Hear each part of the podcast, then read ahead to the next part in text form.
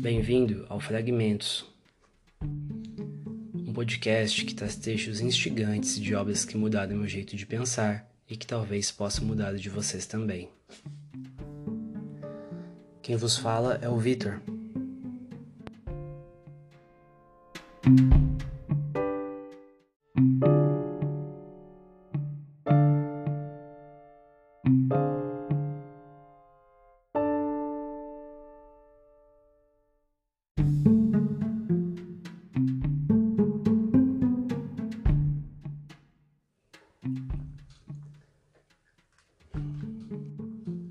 Nesse episódio, eu lhes trago o trecho de O Mundo Assombrado por Demônios, lançado em 1995, escrito por Carl Sagan, cientista norte-americano que se especializou principalmente em astronomia e na busca por vida extraterrestre.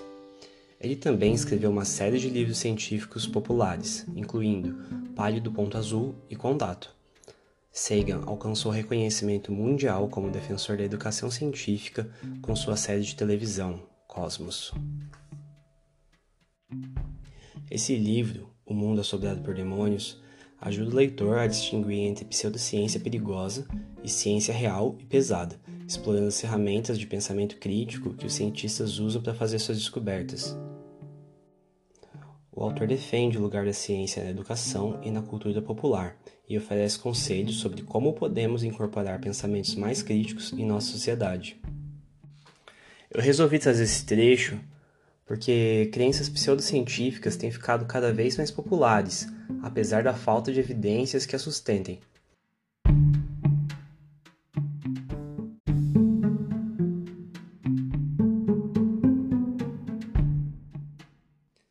A princípio, eu ia fazer uma análise sobre o trecho no final da leitura, mas a leitura acabou ficando muito grande e eu decidi fazer agora aqui no começo. Eu acho esse trecho muito interessante, muito importante nesse momento, porque a gente vive um momento crescente de crenças pseudocientíficas, como terra plana, ou mesmo sobre o remédio para Covid-19, tratamentos quânticos e afins. Na Idade Média, as pessoas acreditavam que os demônios do mal, chamados incubi ou sucubus, visitavam e violavam as jovens enquanto dormiam, transformando elas em, juva, em bruxas. É fácil rir dos erros pseudocientíficos da história, mas as coisas não são muito diferentes hoje. Por exemplo, a cada ano, milhares de americanos relatam ter sido sequestrados, examinados e agredidos sexualmente por alienígenas, como mostra o texto da leitura que a gente vai ver. E, no entanto, nunca houve nenhuma evidência concreta apoiando qualquer reivindicação de sequestro alienígena.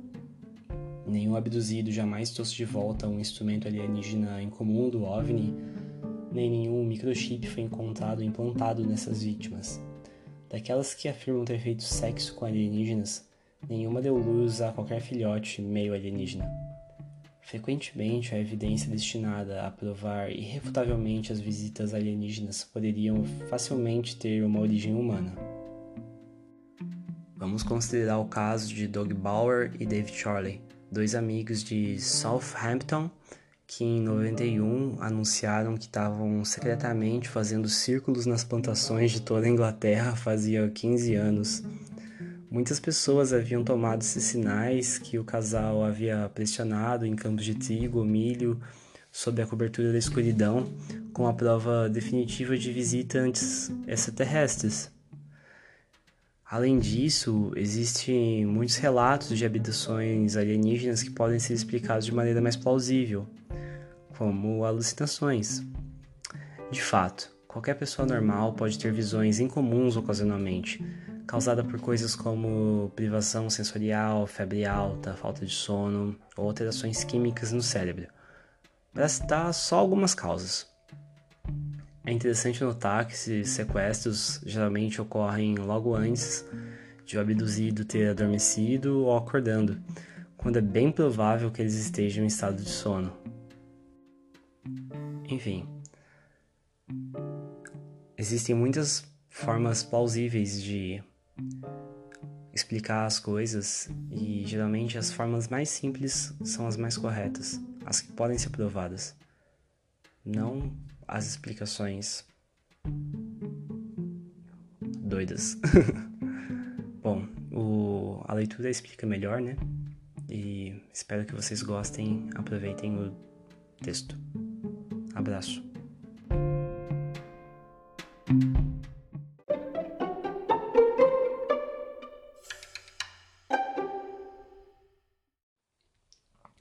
Um dragão na garagem. A magia, recordá-lo é importante, é uma arte que exige a colaboração entre o artista e seu público. É M. Butler, O Mito do Mago, 1948.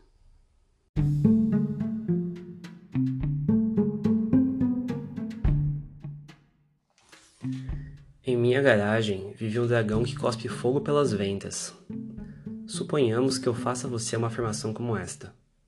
Ao melhor, gostaria de comprová-lo, vê-lo você mesmo. Ao longo dos séculos, houve inumeráveis histórias de dragões, mas nenhuma prova real. Que oportunidade! Mostre-me, diz você. Eu lhe levo à minha garagem.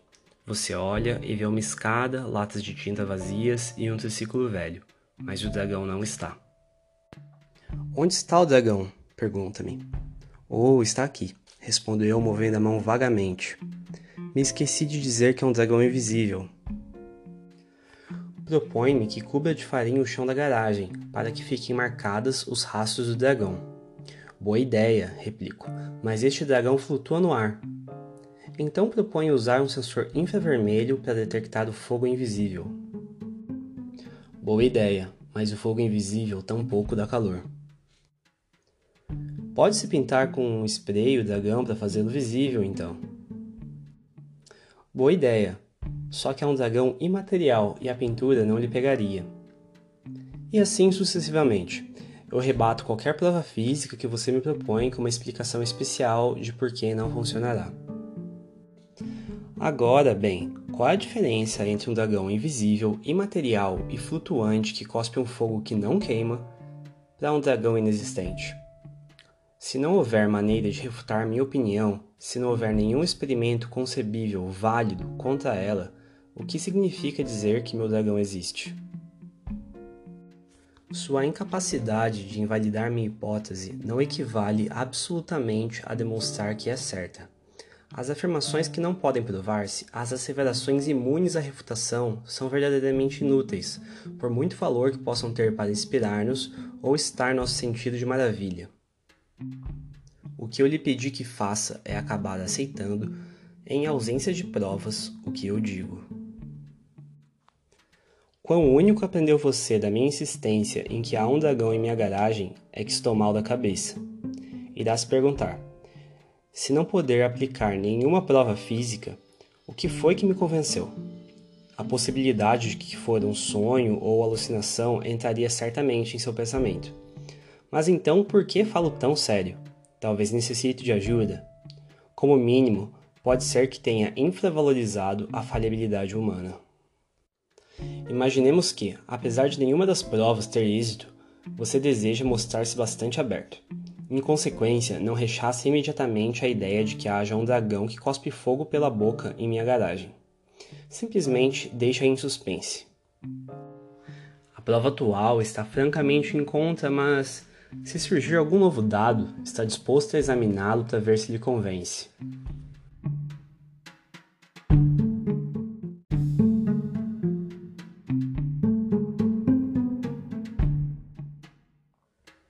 Até então, é muito pouco razoável da minha parte me ofender por não ter acreditado em mim ou te criticar por ser muito pouco imaginativo. Simplesmente porque você pronunciou aquele veredito escocês de não demonstrado. Imaginemos então que as coisas tivessem ido de outro modo.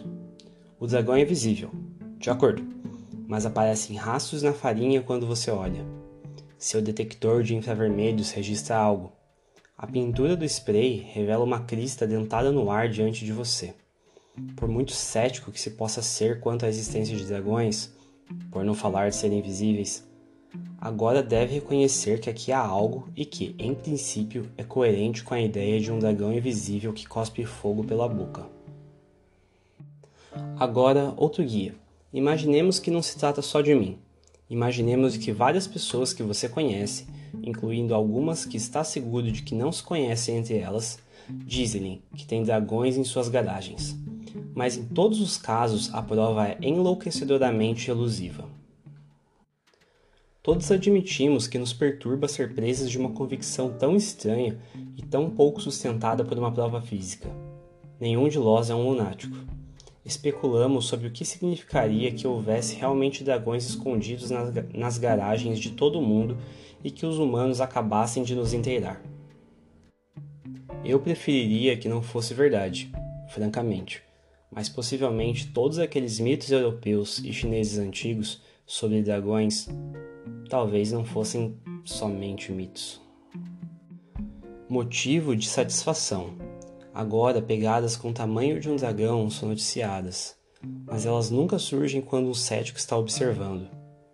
Outra explicação se apresenta. Sob exame cuidadoso, parece claro que podem ter sido simuladas. Outro crente nos dragões aparece com o dedo queimado e atribui a queimadura a uma rara manifestação física do sopro ardente do animal. Porém, mais uma vez, existem outras possibilidades.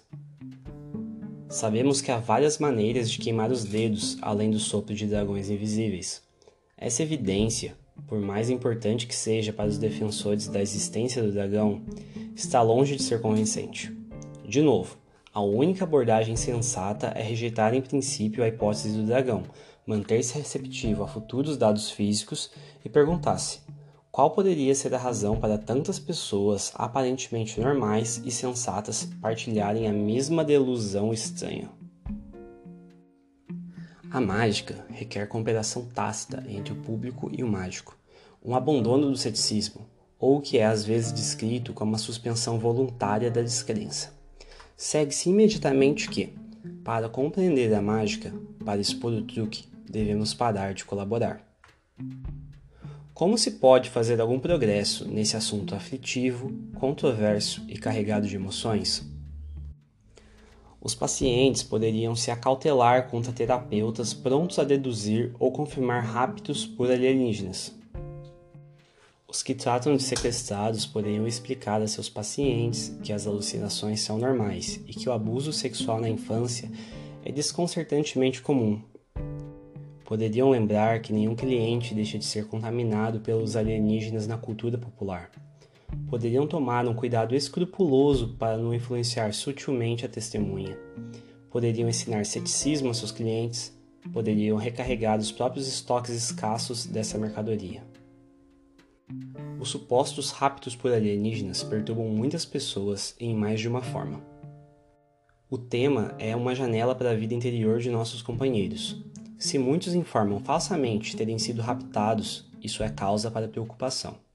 Mas muito mais preocupante é o fato de que muitos terapeutas aceitam esse rela esses relatos ao pé da letra, sem dar a devida atenção à sugestionabilidade dos clientes e às deixas inconscientes de seus interlocutores. Surpreende-se que psiquiatras e outros profissionais que têm pelo menos algum treinamento científico, que conhecem as imperfeições da mente humana, descartem a ideia de que essas histórias poderiam ser uma espécie de alucinação ou um tipo de memória mascarada. Fico ainda mais surpreso com as afirmações de que a história de Rápido por Alienígenas representa a verdadeira magia, é um desafio à nossa ligação com a realidade ou constitui o fundamento para uma visão mística do mundo ou como a questão é proposta por John Mack. Há fenômenos importantes o suficiente para justificar uma pesquisa séria, e a metafísica do paradigma científico dominante no Ocidente talvez seja inadequada para fundamentar plenamente essa pesquisa. Numa entrevista para a revista Time, ele continua: Não sei por que há tanto entusiasmo pela procura de uma explicação física convencional. Não sei por que as pessoas têm tanta dificuldade em simplesmente aceitar o fato de que alguma coisa inusitada está se passando. Perdemos todos aquela capacidade de conhecer o mundo, um mundo além do físico. Aqui acaba o trecho dito pelo John Mack na entrevista. Voltando à leitura. Mas sabemos que as alucinações nascem da privação sensorial, das drogas, da doença e da febre alta, da falta do sono tipo REM, de mudanças químicas do cérebro e assim por diante. E ainda que, junto com Mack, tomemos os casos ao pé da letra, os seus aspectos extraordinários são mais facilmente atribuíveis a algo bem inserido no reino físico, tecnologia alienígena avançada, do que a bruxaria. Um amigo meu afirma que a única pergunta interessante sobre o paradigma do rapto por alienígenas é: quem está enganando quem? O cliente está enganando o terapeuta ou vice-versa? Eu não concordo. Primeiro, há muitas outras perguntas interessantes sobre a história do rapto por alienígenas. Segundo, essas duas alternativas não são mutuamente exclusivas. Alguma coisa sobre casos de sequestro por alienígenas instigava a minha memória há anos. Por fim, lembrei. Era um livro de 1954 que eu tinha lido na universidade. The 50 Minute Hour. O autor, um psicanalista chamado Robert Lindner, fora convocado pelo Laboratório Nacional de Los Alamos para tratar um jovem brilhante físico nuclear, cuja pesquisa secreta para o governo estava começando a sofrer interferências de seu sistema delusório. Como se veio a saber, o físico, a quem foi dado o pseudônimo de Kirk Allen, levava uma outra vida além de construir armas nucleares. Como se veio a saber, o físico, a quem foi dado o pseudônimo de Kirk Allen, levava uma outra vida além de construir armas nucleares. Segundo suas confidências, no futuro distante ele pilotava, ou ia pilotar, os tempos verbais ficam um pouco confusos, espaçonaves interestelares. Ele gostava de aventuras estimulantes em planetas de outras estrelas. Era o senhor de muitos mundos. Talvez o chamassem de Capitão Kirk. Ele não conseguia apenas se lembrar dessa outra vida, podia também entrar nela sempre que quisesse. Pela forma correta de pensar, por desejar, ele se transportava pelos anos-luz e pelos séculos. Lindner o achou inteligente, sensível, agradável, cortês e perfeitamente capaz de lidar com seus problemas do cotidiano humano. O psiquiatra Lindner achou Kirk Allen uma pessoa inteligente, sensível, agradável, cortês e perfeitamente capaz de lidar com seus problemas do cotidiano humano. Mas, ao refletir sobre as emoções de sua vida entre as estrelas, Kirk Allen começou a se sentir um pouco entediado com sua existência na Terra, mesmo que ela envolvesse a construção de armas de destruição em massa. Quando molestado pelos seus supervisores no laboratório por andar distraído e imerso em devaneios, ele pediu desculpas. Tentaria, assegurou-lhes, passar mais tempo nesse planeta. Foi quando eles entraram em contato com Lindner, o psiquiatra. Kirk Allen escreveu 12 mil páginas sobre suas experiências no futuro e dezenas de tratados técnicos sobre geografia, política, arquitetura, astronomia, geologia, sobre as fórmulas de vida, a genealogia e a ecologia dos planetas de outras estrelas. Os títulos das monografias nos dão uma ideia do material. O original desenvolvimento do cérebro dos crisópodes de Sron Norba 10 o culto e os sacrifícios ao fogo em Sron Sodrat II. A história do Instituto Científico Intergaláctico e, por fim, a aplicação da teoria do campo unificado e a mecânica do impulso estelar para a viagem espacial. Esse último é o que eu gostaria de examinar. Afinal, Allen gozava da reputação de ter sido um físico de primeira categoria. Fascinado, Lindner leu os textos com atenção. Allen não hesitou em apresentar seus textos a Lindner ou em discuti-los de forma detalhada. Imperturbável e intelectualmente formidável, ele parecia não estar assentando nem um centímetro do auxílio psiquiátrico de Lindner. Quando tudo mais tentou, o psiquiatra tentou algo diferente. Aqui agora eu vou ler um trecho de uma fala do psiquiatra.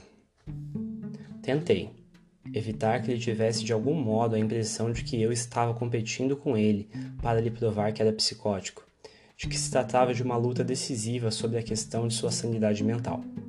Em vez disso, como era óbvio que tanto seu temperamento como a sua educação eram científicos, decidi tirar partido da única qualidade que ele tinha demonstrado durante toda a sua vida, a qualidade que o impelia para a sua carreira científica, a sua curiosidade.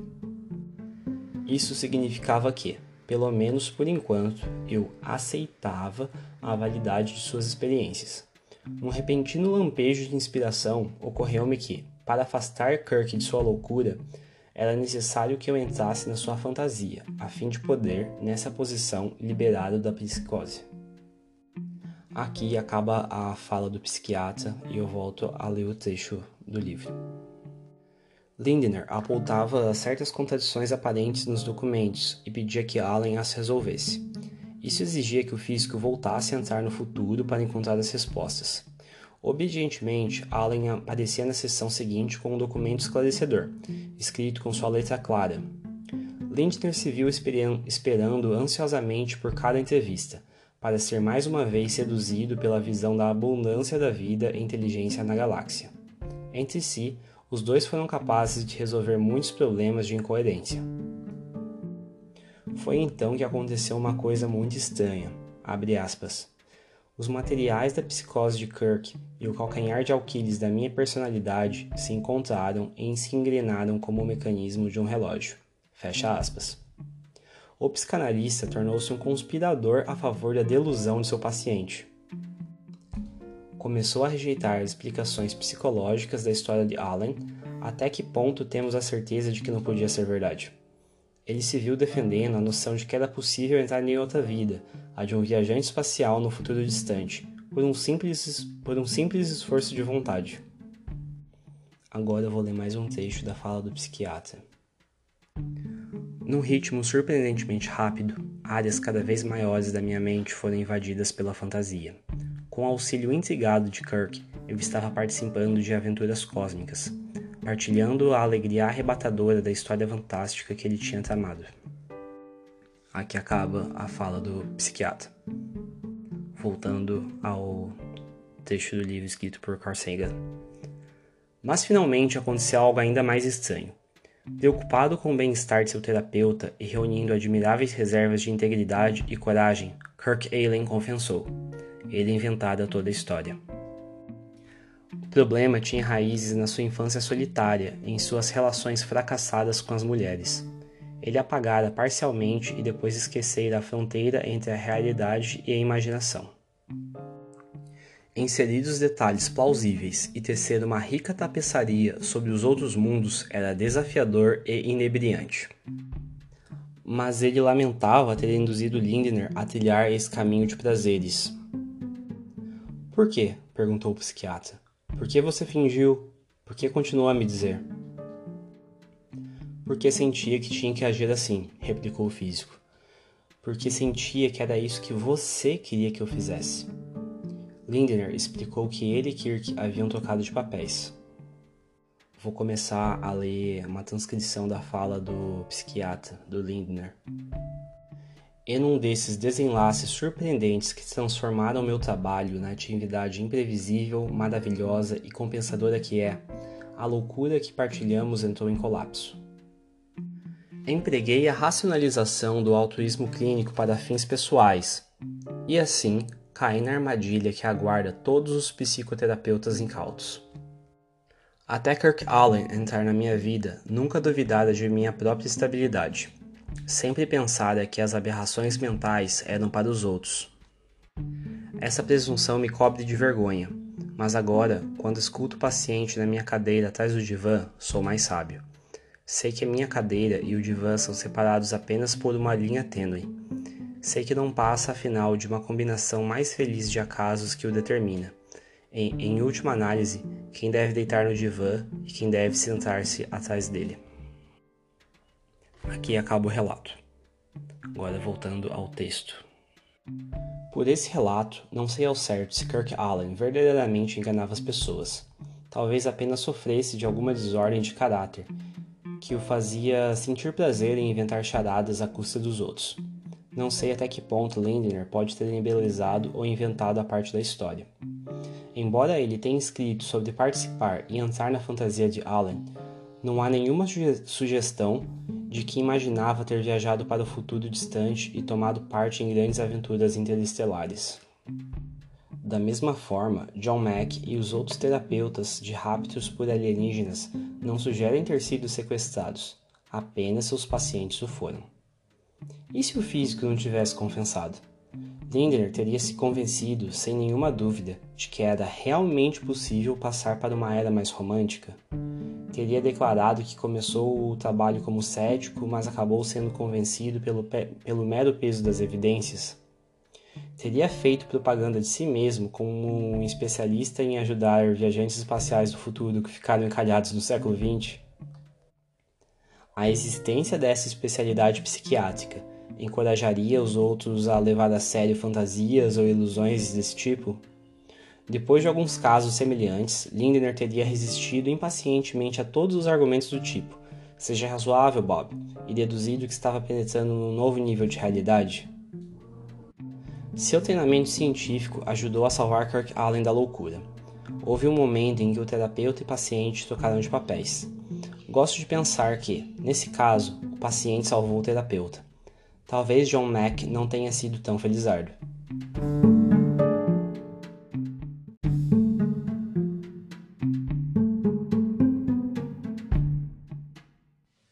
Consideremos um meio bem diferente de encontrar alienígenas: a busca de inteligência extraterrestre por meio do rádio. Em que isso difere a fantasia e da pseudociência? Em Moscou, no início dos anos 60, alguns astrônomos soviéticos deram uma entrevista coletiva à imprensa para anunciar que a intensa emissão de rádio de um misterioso objeto distante, chamado CTA-102, estava variando regularmente, como uma onda senoidal, com um período de mais ou menos 100 dias. Nenhuma fonte periódica distante foi encontrada até então porque eles convocaram uma entrevista coletiva à imprensa para anunciar uma descoberta tão misteriosa?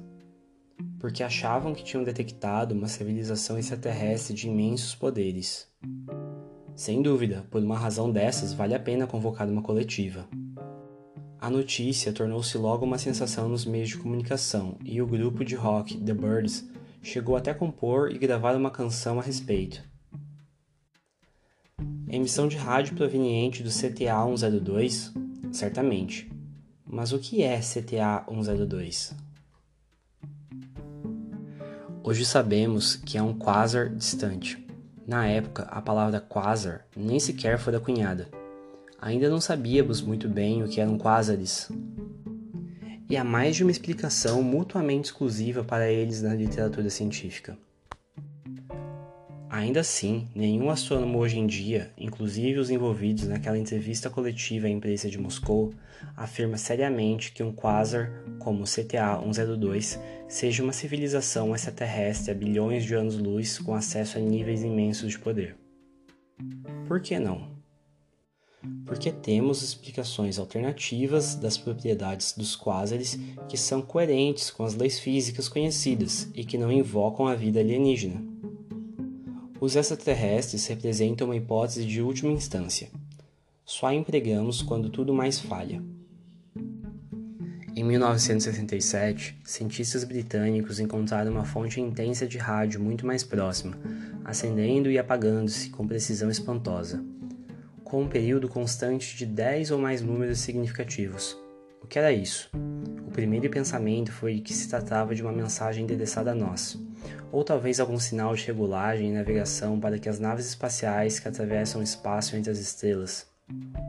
Os cientistas até lideram entre si, na Universidade de Cambridge, a, designa a designação desvirtuada de LGMI, sendo LGM a sigla inglesa para Little Green Men, Homenzinhos Verdes. Entretanto, foram mais sábios que seus colegas soviéticos. Não deram uma entrevista coletiva. Logo ficou claro que aquilo que estavam observando era o que agora se chama pulsar. O primeiro pulsar, pulsar da nebulosa de caranguejo. E o que é um pulsar?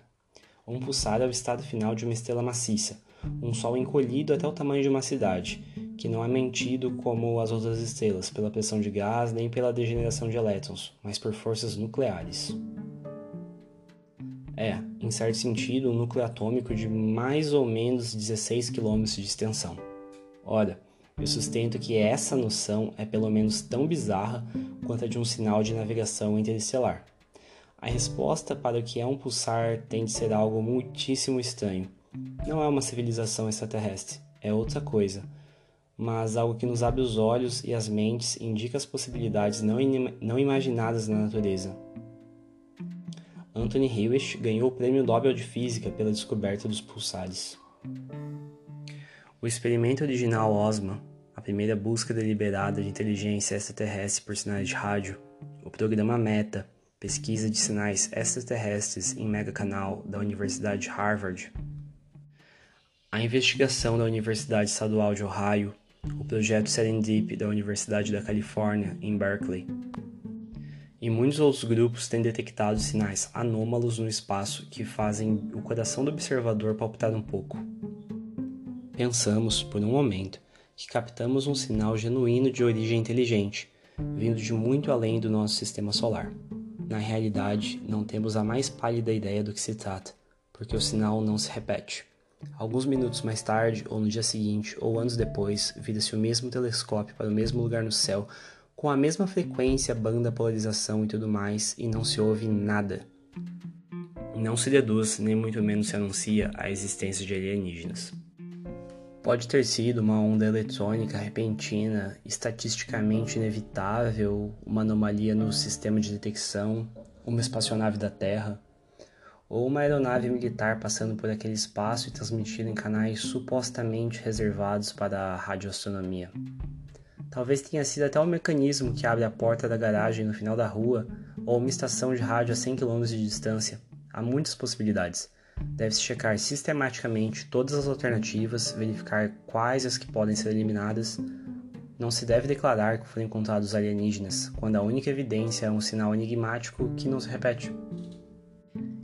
E se o sinal se repetisse, divulgaríamos a notícia para a imprensa e o público? Não faríamos tal coisa. Talvez seja uma brincadeira de alguém, talvez seja algo em nosso sistema de detecção que não conseguimos compreender. Talvez seja alguma fonte astrofísica até então desconhecida.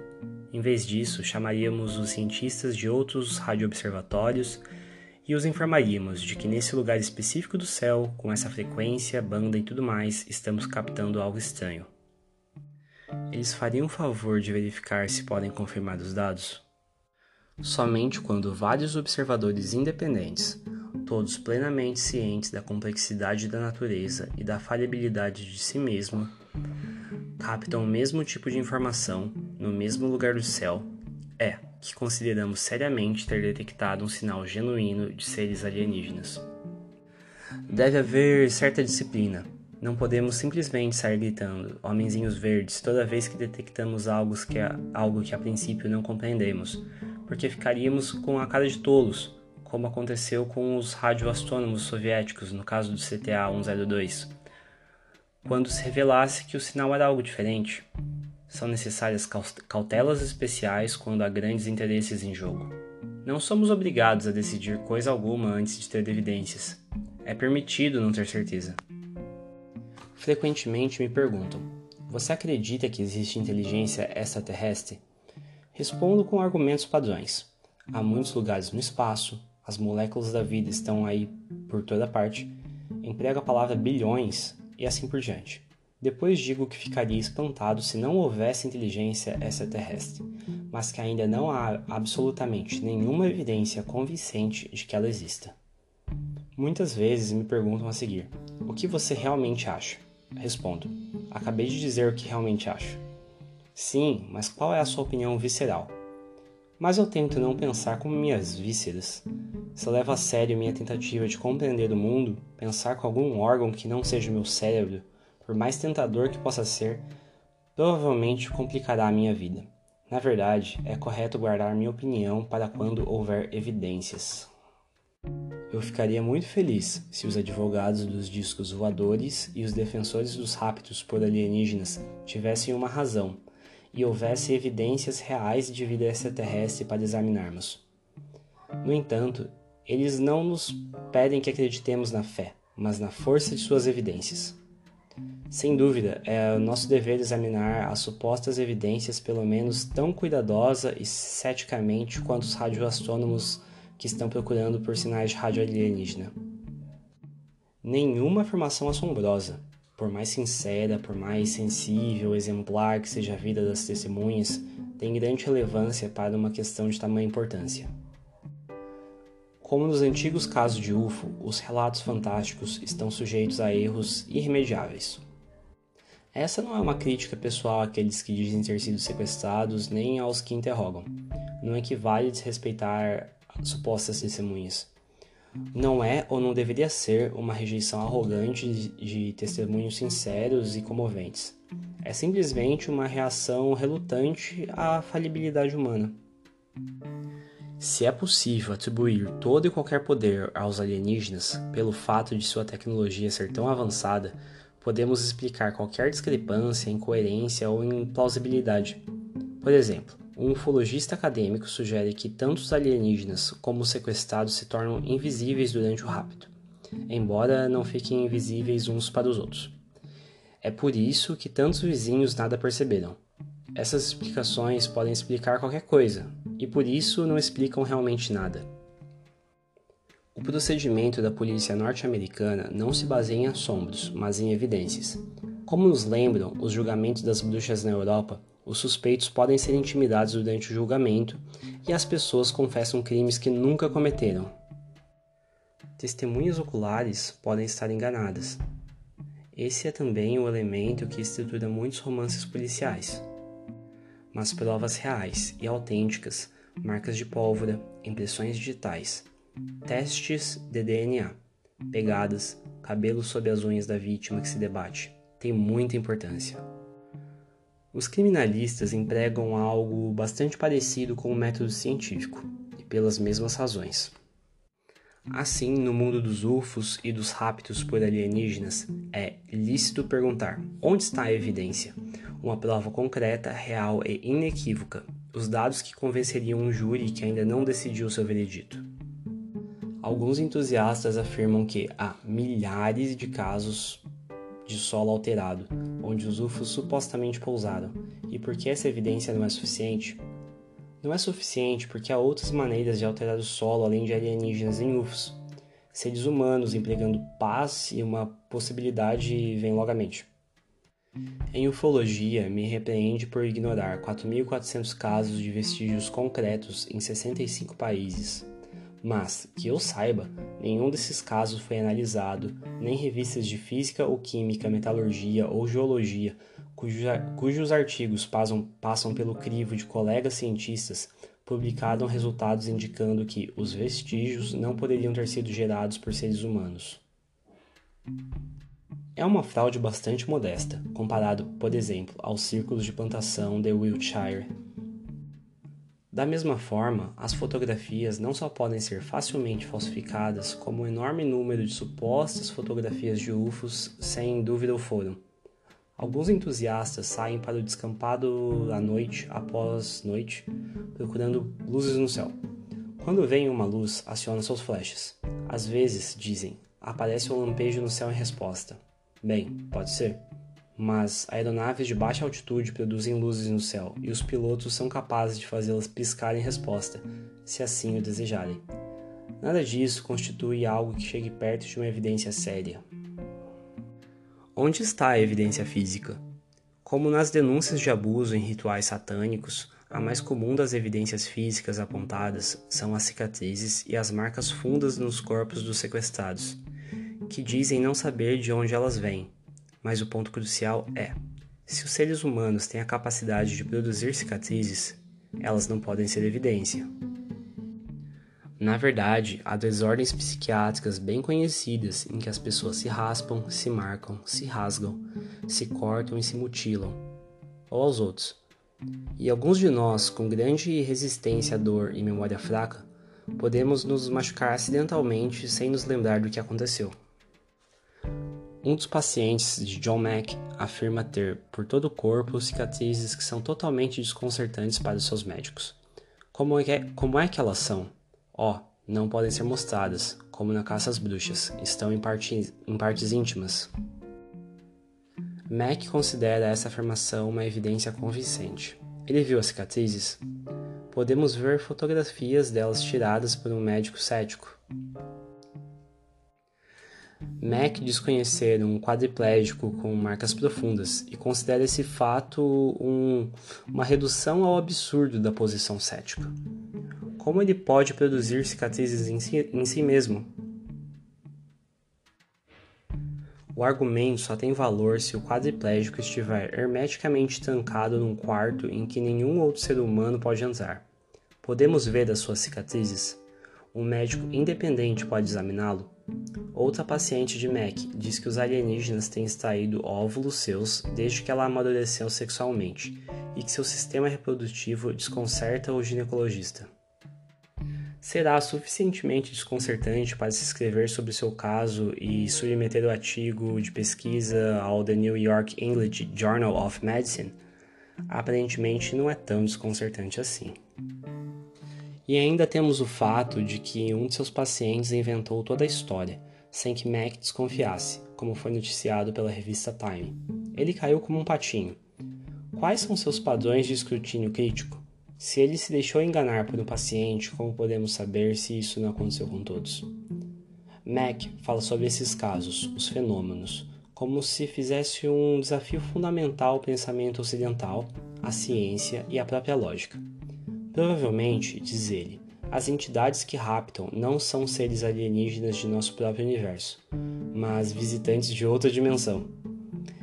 Eis uma passagem típica e reveladora de seu livro. Abre aspas. Quando os sequestradores chamam sua experiência de sonhos, o que acontece com frequência, um interrogatório minucioso pode revelar que isso talvez seja um eufemismo, para encobrir que eles têm certeza de que não pode ser um sonho, isso é, um acontecimento em outra dimensão, do qual não há como despertar. Fecha aspas. Ora, a ideia de outras dimensões não surgiu do intelecto da ufologia nem da nova era. Ao contrário, é parte integrante da física do século XX. Desde a relatividade geral de Einstein, um truísmo da cosmologia é de que o espaço-tempo se dobra ou se curva através de outra dimensão física. A teoria de Kaluza-Klein postula um universo de 11 dimensões. Mack apresenta uma teoria inteiramente científica como chave para fenômenos que estão fora do alcance da ciência. Temos uma noção clara do que aconteceria a um objeto de outra dimensão que encontrasse nosso universo tridimensional.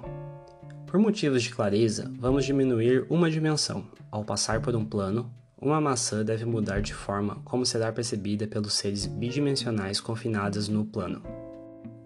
Primeiro, parece ser um ponto, depois aparecem cortes transversais maiores da maçã, em seguida, cortes transversais menores, um ponto mais uma vez e finalmente, puff, desaparece.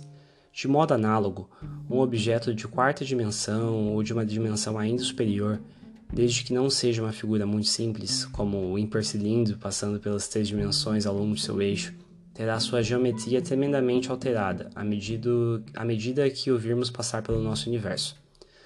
Se fosse sistematicamente relatado que os alienígenas mudam de forma, eu poderia pelo menos entender porque Mark persegue a noção da origem em outras dimensões. Outro problema é tentar compreender o que significa o cruzamento genético entre um ser tridimensional e um quadridimensional. Os filhos pertencerão à trigésima e meia dimensão? Quando se fala sobre seres de outras dimensões, o que Mac realmente quer dizer é que Apesar de os pacientes às vezes descreverem as suas experiências como sonhos e alucinações, não têm a menor ideia do que eles sejam. Mas, reveladoramente, quando tenta descrevê-los, ele procura a física e a matemática. Ele quer que as duas coisas, a linguagem e a credibilidade da ciência, mas sem ficar limitado pelo seu método e suas regras. Parece não compreender que a credibilidade é a consequência do método.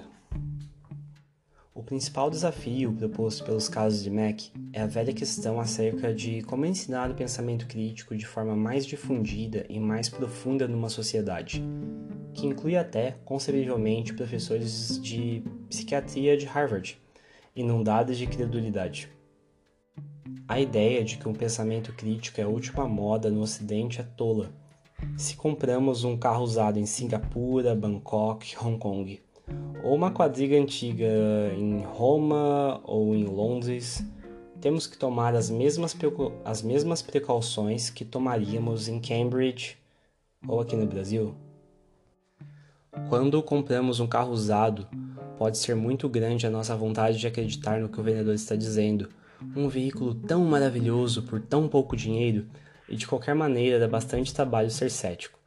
Temos que saber de alguma coisa sobre carros, e é desagradável fazer com que o vendedor se zangue conosco. Apesar de tudo isso, entretanto, reconhecemos que o vendedor poderia ter motivos para ocultar a verdade, e sabemos de histórias de outras pessoas que, em situações parecidas, foram enganadas. Por isso, a gente dá chute nos pneus, olhamos embaixo do capô, damos uma volta de teste e fazemos perguntas minuciosas. Podemos até levar junto conosco um amigo com talento para mecânica. Sabemos que é necessário algum ceticismo e compreendemos a razão. Em geral, há pelo menos um pequeno grau de confronto hostil em toda compra de carro usado. Ninguém afirma que é uma experiência especialmente animadora. Mas, se não exercemos uma mínima dose de ceticismo, se temos uma credulidade sem limites, teremos de pagar por isso mais tarde. Então, nos arrependeremos de não termos investido desde o início um pouco no ceticismo.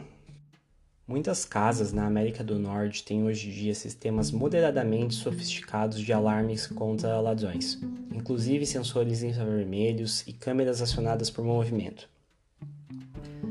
Um autêntico videotape com indicação de hora e data que mostrasse uma incursão alienígena, especialmente quando eles se introduzem através das paredes, seria uma evidência muito boa.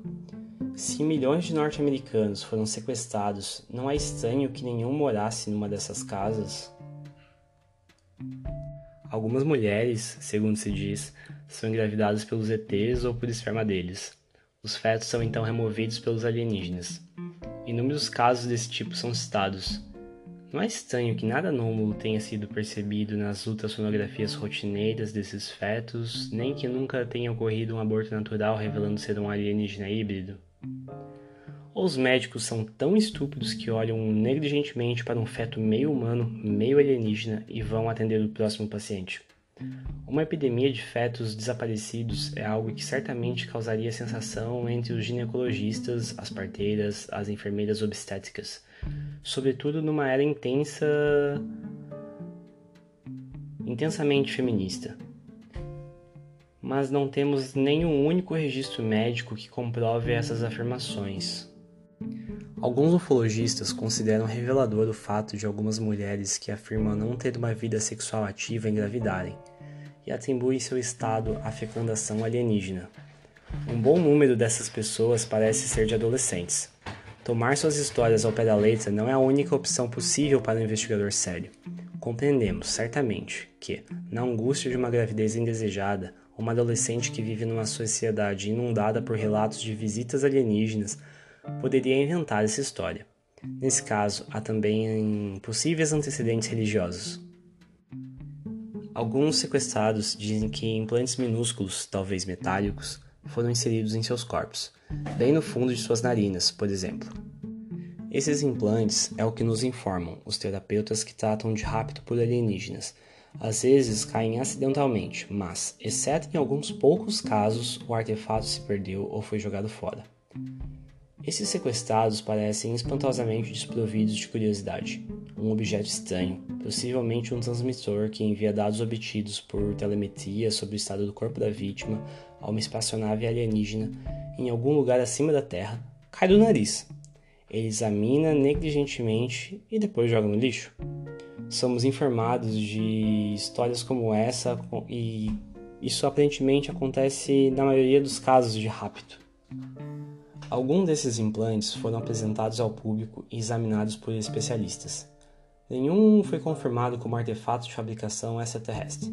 Nenhum dos componentes é feito de isótopos inusitados, apesar do fato conhecido de que outras estrelas e outros mundos são constituídos por proporções isotópicas diferentes das existentes na Terra. Não há metais da ilha de estabilidade transuriana onde os físicos acham que deve existir uma nova família de elementos químicos não radioativos desconhecidos na Terra. O melhor caso para os entusiastas do rápido foi o de Richard Price, que afirma ter sido sequestrado aos 8 anos por alienígenas que implantaram um pequeno artefato em seu pênis. Um quarto de século mais tarde, um médico confirmou a, pre a presença de um corpo estranho ali encravado. Depois de mais oito anos, o artefato caiu. Tendo aproximadamente 1 milímetro de diâmetro e 4 de comprimento, foi, cuidadosa, foi cuidadosamente examinado por cientistas do MIT e do Hospital Geral de Massachusetts. A sua conclusão? Colágeno formado pelo corpo em locais de inflamação e fibras de algodão das cuecas de Price. Em 28 de agosto de 1995, as estações de televisão de Rupert Murdoch apresentaram que pretendia ser uma autópsia de um alienígena morto, filmada em 16 mm. Alguns patologistas com máscaras e trajes clássicos de proteção contra a radiação, com aberturas de vidro retangulares para os olhos, cortavam uma figura de olhos grandes e 12 dedos e examinavam os órgãos internos. Embora o filme ficasse às vezes fora de foco e a visão do cadáver fosse frequentemente bloqueada pelos seres humanos que se apinhavam ao seu redor, alguns espectadores acharam o efeito deprimente. O Times de Londres, também de Murdoch, não soube o que dizer do filme. Embora citasse a opinião de um patologista de que a autópsia foi executada com pressa imprópria e irrealista, ideal, no entanto, para o tempo da televisão. Dizia-se que a autópsia fora filmada no Novo México em 1947 por um participante agora na faixa dos 80 que desejava se manter anônimo. O ponto decisivo parecia ser a notícia de que o guia do filme, seus primeiros centímetros, continha informações codificadas que a Kodak, fabricante da película, dizia ser de 1947.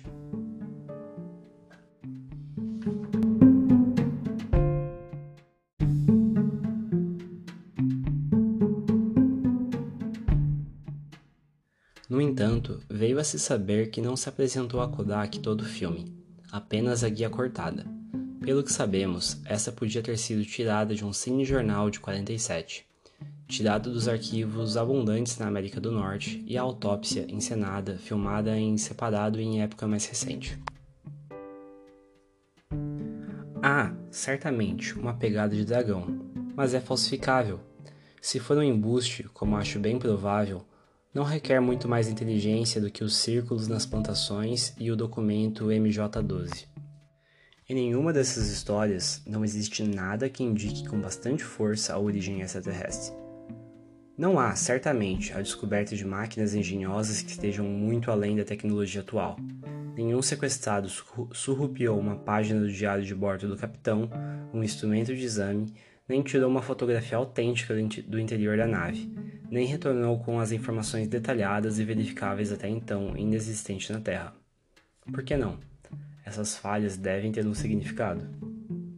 Desde a metade do século XX, os partidários da hipótese extraterrestre nos asseguram que a evidência física, e não se trata de mapas de estrelas de anos atrás, nem de cicatrizes, nem de solo alterado, mas de tecnologia alienígena real, estava à mão.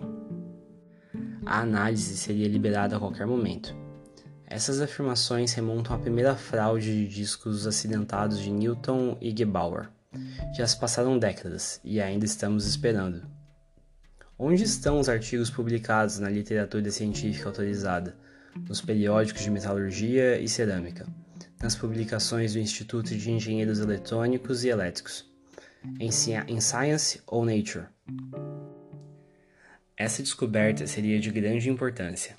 Se houvesse artefatos reais, os físicos e os químicos estariam lutando pelo privilégio de descobrir que há alienígenas entre nós, que usam, por exemplo, ligas desconhecidas ou materiais de resistência à ruptura ou de, du de ductilidade ou, ou condutividade extraordinárias. As implicações práticas de uma descoberta dessas, independentemente da confirmação de uma invasão alienígena, seriam imensas.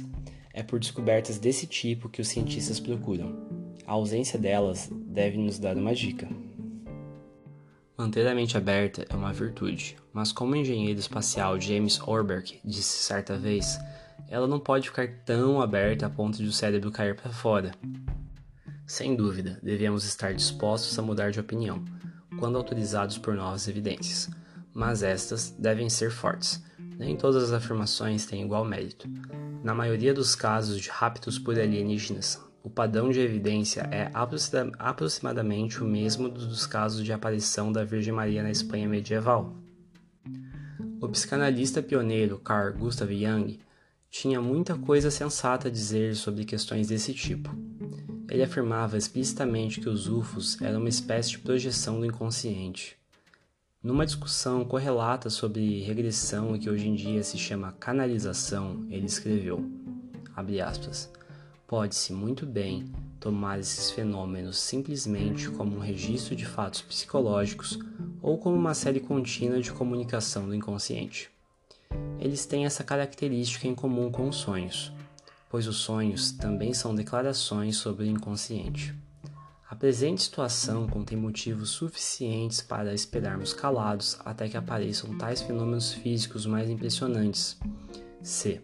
Depois de descontarmos a falsificação consciente e inconsciente, o auto-engano, o preconceito, etc., ainda acharmos algo positivo por trás disso tudo, então as ciências exatas vão certamente conquistar esse campo pelo experimento e pela verificação, como aconteceu em toda outra área da experiência humana. Fecha aspas. Sobre aqueles que aceitam esses testemunhos ao pé da letra, ele observou. Observou, abre aspas. Essas pessoas não só têm insuficiência de pensamento crítico, mas também desconhecem as noções mais elementares de psicologia. No fundo, não querem aprender nada, mas simplesmente continuar a acreditar. Sem dúvida, a mais ingênua das presunções, em vista das nossas falhas humanas. Fecha aspas. Talvez algum dia um caso de UFO ou de rapto por alienígenas seja bem testemunhado, acompanhado por evidências concretas convincentes, e somente explicável em termos de visitas extraterrestres. É difícil pensar numa descoberta mais importante. Até agora, entretanto, não houve casos assim, nada que chegasse perto disso. Até agora, o dragão invisível não deixou nenhuma pegada impossível de ser falsificada. O que é, portanto, mais provável que estamos sofrendo de uma invasão maciça, mas em geral imperceptível, de alienígenas que cometem abusos sexuais ou que as pessoas estão experimentando um estado mental que desconhecem e não compreendem. Reconhecidamente, somos muito mais ignorantes tanto em seres extraterrestres, se é que existem, como em psicologia humana. Mas, se essas são de fato as duas únicas alternativas, qual você escolheria? E se os relatos de raptos por alienígenas versam principalmente sobre a fisiologia do cérebro, alucinações, lembranças distorcidas na infância e embustes, não temos diante de nós uma questão de suprema importância que diz respeito às nossas limitações, à facilidade com que podemos ser enganados e manipulados, à formação de nossas crenças e talvez até às origens de nossas religiões? Há um tesouro científico genuíno nos UFOs e nos rápidos por alienígenas, mas tem, ao meu ver, um caráter nitidamente nativo e terrestre.